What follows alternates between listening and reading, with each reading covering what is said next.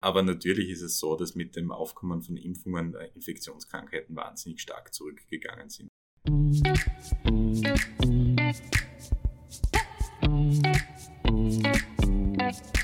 Willkommen bei Gesund informiert, deinem Podcast, der Gesundheit verständlich macht. Wir sind Anja und Bianca von Gesund informiert und wir versorgen dich mit Fakten zum Thema Gesundheit.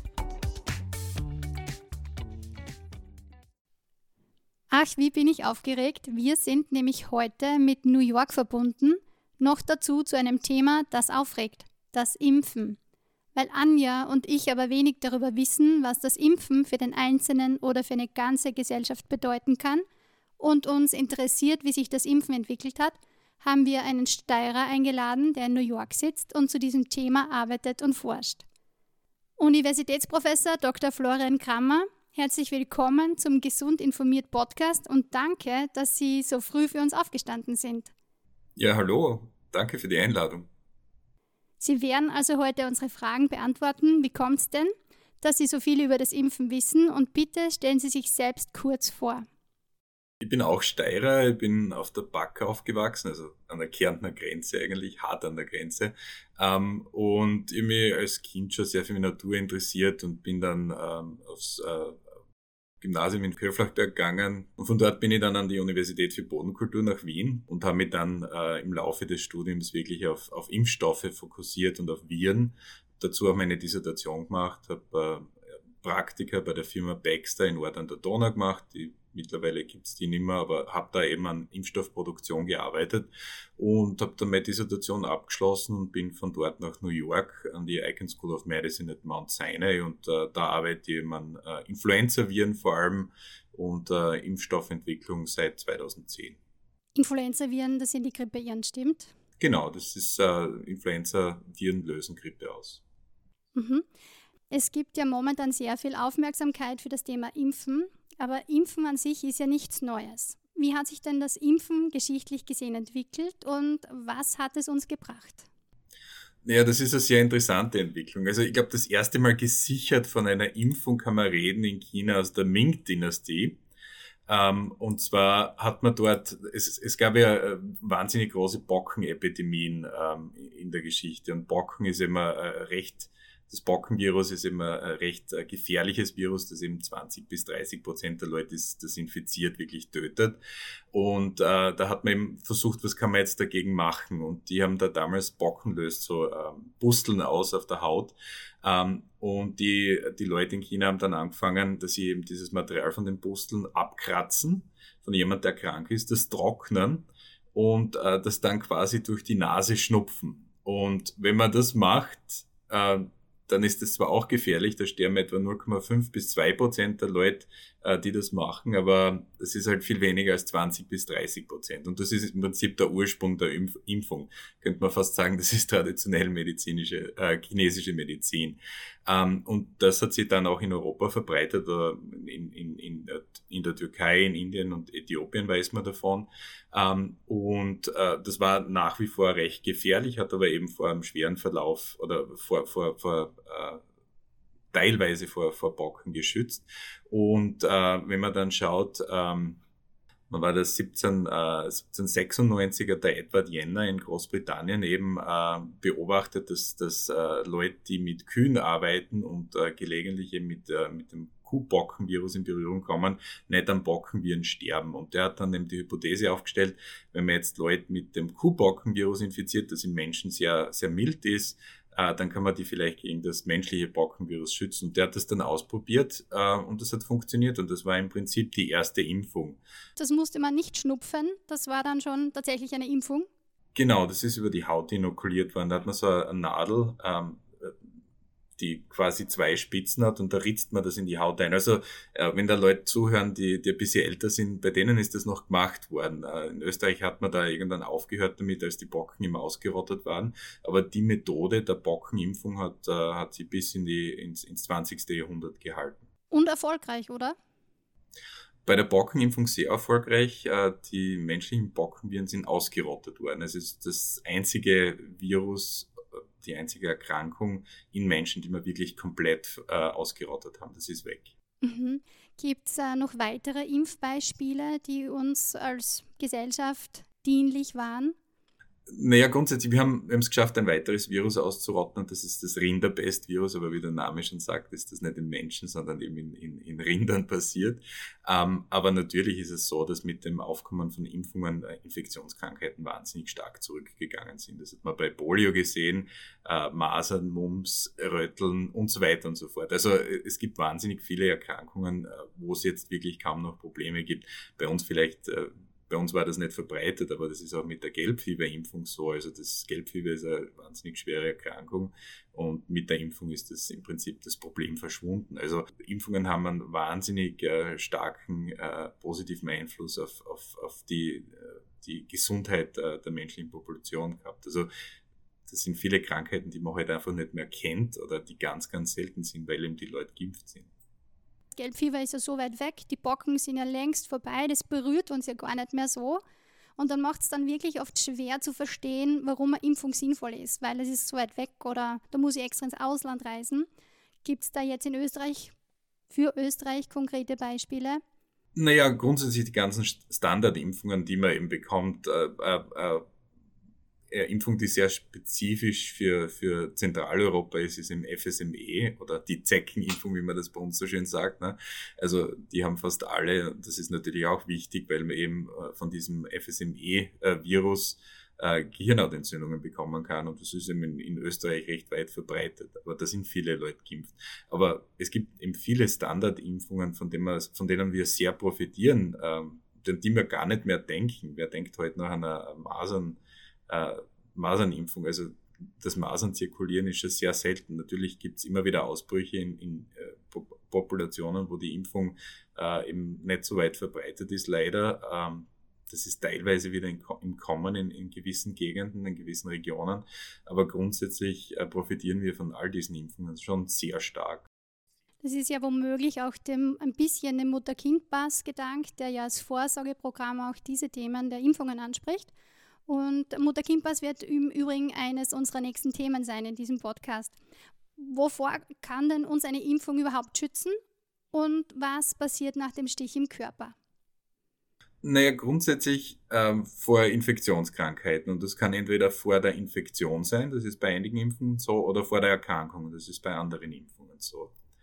Was passiert da jetzt im Körper? Im Grunde ist es so, ähm, wir in, im, im Impfstoff sind einer oder anderen, äh, in der einen oder anderen Form, das können wir später noch diskutieren, ähm, Teile des, äh, des Erregers, des Krankheitserregers enthalten. Und wenn man dem Körper diesen Krankheitserreger oder diese Teile des Krankheitserregers zeigt, ähm, dann lernt der Körper, dass es eben diese Krankheitserreger gibt und ähm, da kommt es dann dazu, dass das Immunsystem eben auf diese, diese Teile, die man da verwendet hat, reagiert. Das heißt, es wird trainiert.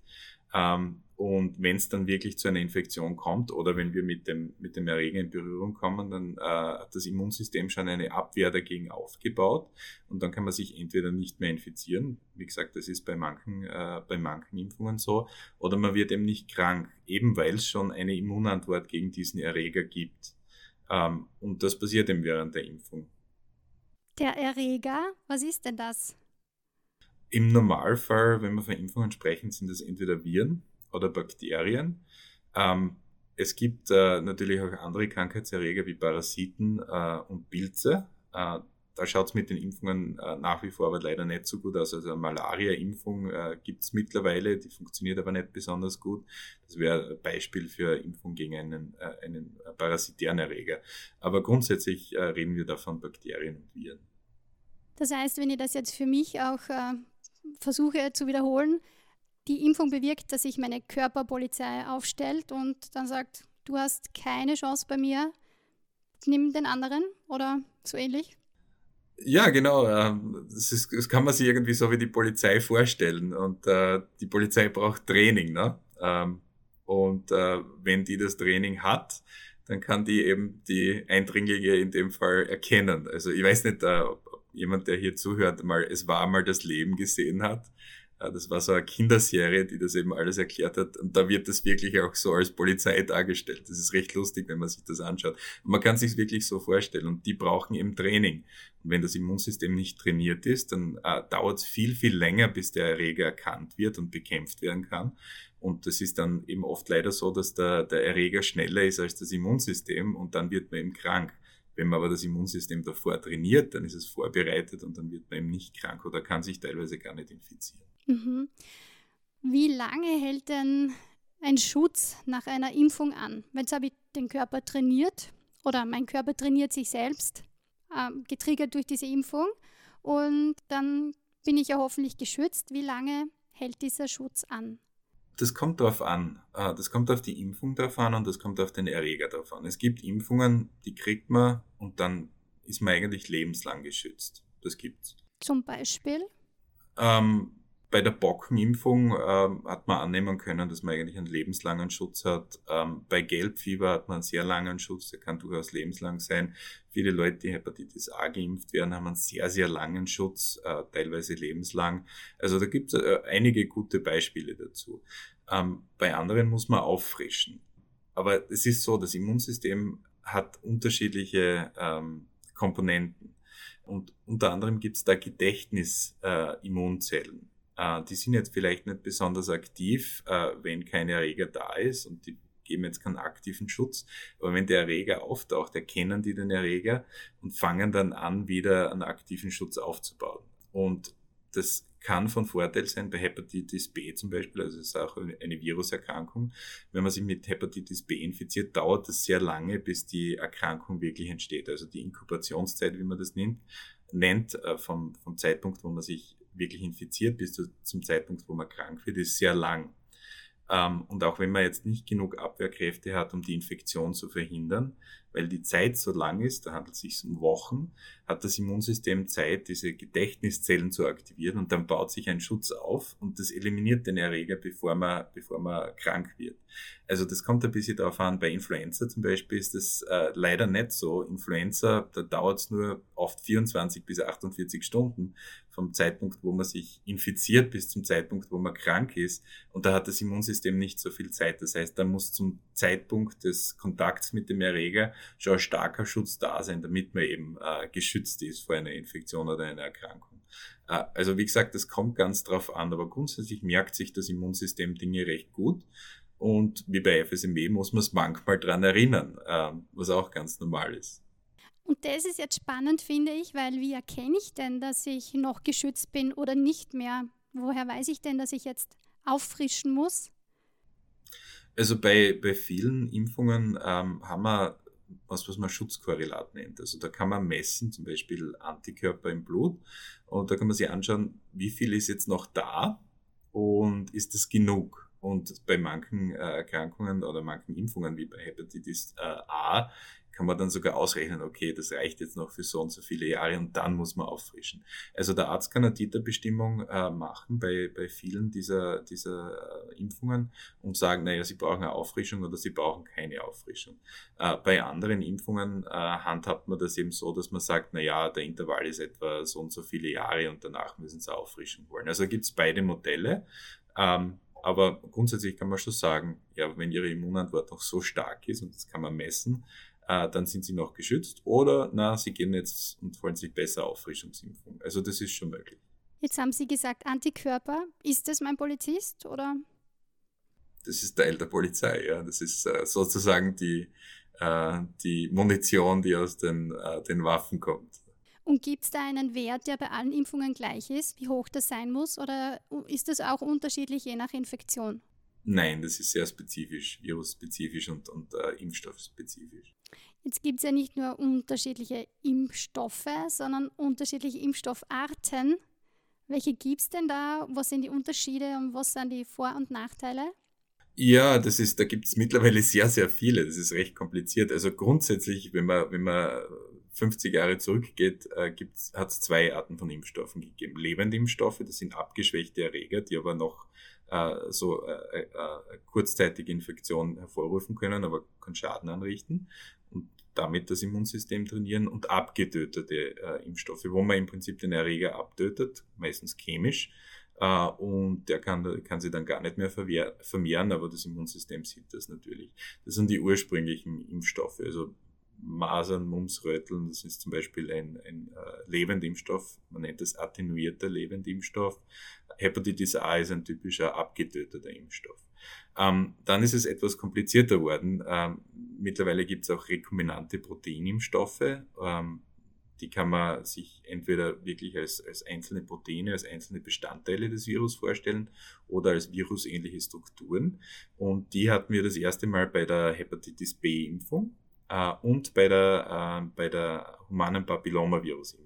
Äh, das funktioniert auch recht gut und äh, bei Covid-19 jetzt der Impfstoff von Novavax ist auch sowas. Dann gibt's äh, zusätzlich noch RNA-Impfstoffe, ist auch mittlerweile jedem bekannt. Äh, es gibt DNA-Impfstoffe, die ähnlich funktionieren wie die RNA-Impfstoffe. Ähm, dann gibt's äh, Glykokonjugat-Impfstoffe, das klingt jetzt kompliziert, aber das sind im Prinzip Oberflächenzucker von Bakterien, die da verwendet werden. Ähm, also es gibt eine, eine, eine große Anzahl an äh, verschiedenen, äh, verschiedenen Arten, wie man Impfstoff herstellen kann. Virale Vektoren zum Beispiel sind auch so ein, äh, so ein äh, äh, Konzept, das jetzt eingesetzt wurde für, für Covid-19, aber auch davor schon. Also es gibt in der EU einen zugelassenen Ebola-Impfstoff, der ein Vektor-Impfstoff ist, der war schon vor Covid-19 zugelassen ähm, ja, da gibt es sehr viele unterschiedliche Arten mittlerweile und da wird eben viel weiterentwickelt. Da tut sich also sehr viel, aber dennoch ist es nichts Neues. Äh, die Wahrheit ist, diese Impfstoffe sind, werden schon lange Zeit entwickelt und äh, schon, sind schon für viele Dinge in, in klinischen Studien gewesen. Ähm, und gerade diese Adenoviren, die man da verwendet, äh, als Vektor, die werden seit den 70er Jahren im US-Militär in Rekruten eingesetzt. Also es, die, die Dinge sind relativ neu, aber so neu ist das auch nicht. Also Impfstoffentwicklung ist grundsätzlich langsam und auch die RNA-Impfstoffe. Es ist nicht so, dass die jetzt das erste Mal in Menschen getestet wurden. Die werden seit, seit Jahren in Menschen getestet für alle möglichen Anwendungen. Es ging halt jetzt schneller aufgrund der Pandemie. Das ist ja fast ein bisschen beruhigend, dass die Herren und Damen Professoren, Professorinnen auch nicht auslernen in der Forschung naja, man lernt in der Forschung nie aus und grundsätzlich muss man immer davon ausgehen, dass man falsch liegt. Na, wir hinterfragen uns ja die ganze Zeit.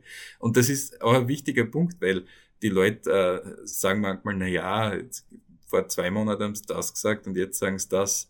Im, Im Gegensatz, äh, wir müssen, wenn sich die Datenlage ändert oder die Datenlage verbessert, ähm, da muss man, da muss man die Erkenntnis, da gibt es manchmal andere Erkenntnisse und da muss man anpassen, äh, was man sagt. Und das ist eben in der Wissenschaft so, äh, dass sich Dinge ändern, ähm, wenn man mehr Forschung betreibt. Vor allem am Anfang, wenn irgendwas neu ist. Ne? Also das ist normal. Was ist denn neben den Erregern noch Bestandteil einer Impfung? Das können Sie sich ein bisschen vorstellen, wie wenn Sie eine Süßigkeit im Supermarkt kaufen. Äh, da ist wahrscheinlich Zucker, Fett und Proteine drinnen, aber da sind oft auch andere Zusatzstoffe drinnen. Und das gleiche ist eben bei Impfungen auch so. Manchmal braucht man Stabilisatoren, ähm, manchmal sind, äh, sind äh, diese Chemikalien, mit denen man äh, die Erreger abtötet, noch in, in kleinen Mengen vorhanden. Ähm, ja, im Prinzip äh, kommt es wirklich auf den Impfstoff drauf an. Ähm, bei manchen Impfstoffen vor allem bei rekombinanten Proteinimpfstoffen, mit dem jetzt von Novavax, äh, gibt man auch Adjuvantien dazu. Das sind im Prinzip äh, Stoffe, die das äh, Immunsystem anregen, um besser auf die Impfung zu reagieren. Das ist in manchen Impfungen drin, nicht in anderen Impfungen. Aber wie gesagt, es kommt wirklich auf den Impfstoff drauf an. Jetzt haben wir ja schon etliches gehört, dass eine Impfung durchaus sinnvoll ist. Wir haben aber über die Nachteile eigentlich nicht gesprochen. Deswegen möchte ich jetzt darauf kommen. Man hört ja immer wieder von den Nebenwirkungen durch eine Impfung oder von Impfreaktionen. Und jetzt würde ich gerne von Ihnen wissen, was ist der Unterschied zwischen den beiden und was löst denn dann diese Nebenwirkungen zum Beispiel aus? Sind es dann genauso diese anderen Stoffe, die bei der Impfung drinnen sind oder ist es dann doch der Erreger? Ja, das ist auch wieder spezifisch auf die, äh, für die Impfung. Ne? Aber grundsätzlich ist es so, ähm, es gibt einerseits Impfnebenwirkungen. Das ist, wenn man sich impfen lässt und dann hat man zum Beispiel einen schmerzenden Arm oder man fühlt sich am nächsten Tag etwas krank, äh, man hat erhöhte Temperatur. Das gibt es bei den RNA-Impfstoffen zum Beispiel oft oder bei den Vektor-Impfstoffen. Das sind Impfreaktionen. Die sind normal, die sind unangenehm, aber die sind jetzt nicht gefährlich. Und was da genau passiert ist, das Immunsystem erkennt den Erreger und äh, reagiert denn dann eben drauf. Und äh, da werden Botenstoffe ausgeschüttet, unter anderem Interferon. Das ist immer Botenstoff, der bei Erkrankungen ausgeschüttet wird. Und Interferon ist einer der Gründe, warum man sich krank fühlt. Ähm, und äh, das passiert dann eben. Das ist sehr kurzfristig, das geht dann nach, nach normalerweise ein, zwei Tagen wieder weg. Äh, bei vielen Impfungen ist das sehr mild. Bei manchen Impfungen äh, kann es ein bisschen, äh, bisschen unangenehmer sein, wie man das bei manchen Leuten bei Covid-19-Impfstoffen sieht, aber auch bei, äh, bei äh, Gürtelrose-Impfstoff zum Beispiel, der ist äh, teilweise auch nicht so, so bekömmlich. Da passiert das gelegentlich auch. Äh, die Sachen sind im Prinzip ungefährlich, aber unangenehm. Ähm, und dann gibt es eben noch schwere Nebenwirkungen. Ähm, wir sehen das jetzt bei, bei Covid-Impfstoffen zum Beispiel, dass es ganz selten zu thrombotischen Ereignissen kommt, die dann wirklich äh, lebensbedrohlich sind. Das ist sehr, sehr selten, aber es kann vorkommen. Bei, bei, der, bei den mRNA-Impfstoffen wissen wir, dass es ganz selten zu einer allergischen Reaktion kommen kann. Das sind meistens Leute, die schon auf andere Impfungen allergisch reagiert haben. Ähm, und ähm, wir wissen auch, dass es äh, ganz selten zum Beispiel äh, zu Herzmuskelentzündungen kommen kann. Das bezieht sich aber gerade bei den RNA-Impfstoffen vor allem, auf jüngere äh, männliche Leute, da kann das auch passieren. Das sind so Nebenwirkungen, die man bei den Covid-19-Impfstoffen sieht, die, die schwerer sind. Also wie gesagt, so ein thrombotischer Event kann zum Tod auch führen, äh, leider, aber das ist sehr, sehr selten. Das sieht man bei anderen Impfungen auch, äh, aber wie gesagt, das sind Dinge, die, die sehr, sehr selten passieren. Ähm, und das kann alles unterschiedliche äh, Gründe haben. Also bei Gelbfieber ist es zum Beispiel meistens so, dass das in Menschen passiert, ähm, die, äh, die genetischen Defekt im, im äh, Immunsystem haben.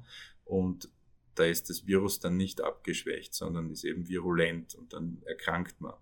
Kann bei lebenden Impfstoffen passieren. Ähm, was noch passieren kann, ist eben, dass das Immunsystem überreagiert ähm, und dann äh, entweder körpereigene ähm, Proteine angreift und das kann eben zu sowas wie dem Guillain-Barré-Syndrom führen oder dass es grundsätzlich überreagiert und dass man einfach eine starke Immunreaktion bekommt. Aber wie gesagt, die Dinge sind selten und wenn man sich anschaut, diese Phase 3 Studien werden ja in relativ vielen Leuten durchgeführt, also bei Covid teilweise 30, 40.000 Leuten. Ähm, und da sieht man das dann gar nicht, weil es so selten ist. Und deswegen findet man das dann, wenn es verwendet wird, weil das eben ja ganz, ganz selten auftritt und in 30, 40.000 Leuten einfach nicht detektierbar ist. Was ihnen aber sagt, wie sicher das, das ist. Also ich verstehe dann schon die, den Gedanken abzuwägen, ist jetzt die Impfung gescheiter oder wenn ich Gelbfieber hernehme, impfe ich mich oder reise ich in das Land und riskiere, dass ich Gelbfieber bekomme. Aber man kann eigentlich zusammenfassend sagen, dass diese Nebenwirkungen der Impfung, die schon recht drastisch sein können, sehr, sehr, sehr, sehr selten sind. Ja, die sind extrem selten, natürlich. Aber bei Gelbfieber ist das Problem, dass äh, manche Länder sie nicht einreisen lassen, wenn sie nicht geimpft sind. Also da können sie dann einfach nicht hin. Aber ja, äh, die sind extrem selten. Äh, vor allem verglichen mit gewissen Medikamenten, die ganz normal eingesetzt werden und wo sich keiner was dabei denkt, die einiges mehr Nebenwirkungen haben. Also bei thrombotischen Events zum Beispiel, die Antibabypille äh, hat da viel höhere Rate von, von Nebenwirkungen mit, den, mit, mit ähnlichen Problemen als jetzt zum Beispiel die Vektorimpfstoffe gegen Covid. Mhm. Wenn es um das Thema Impfen geht, geistert auch das Wort Herdenimmunität immer so herum. Was bedeutet denn das? Naja, wie man das äh, vom Namen her schon kennt, kommt das eher aus der Veterinärmedizin. Äh, das ist im Grunde so, dass äh, wenn ein Großteil einer Population geimpft ist, kann sich das Virus nicht mehr ausbreiten. Das sehen wir vor allem bei, bei ähm, Erregern, wo wir Impfstoffe haben, die komplett eine Infektion verhindern können und wo man die ganze Population impft. Also wo es keine Ausnahmen gibt, wo wir zum Beispiel nicht unter Fünfjährige haben, äh, die nicht geimpft werden können, also wo man wirklich durchimpfen kann. Bei Masern zum Beispiel. Äh, und wenn äh, genügend Leute geimpft sind, dann kann sich das Virus einfach in der Population überhaupt nicht mehr ausbreiten, weil es einfach keine Leute findet, ähm, die, die, die sich infizieren können.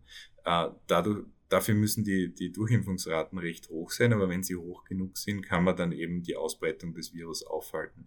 Das ist bei, ähm, bei respiratorischen Viren wie jetzt äh, äh SARS-Coronavirus 2 oder auch bei Influenza extrem schwierig, vor allem weil wir eben nur teilweise äh, einen Schutz vor einer Infektion mit der Impfung haben und äh, großteils der Schutz vor der Erkrankung da ist.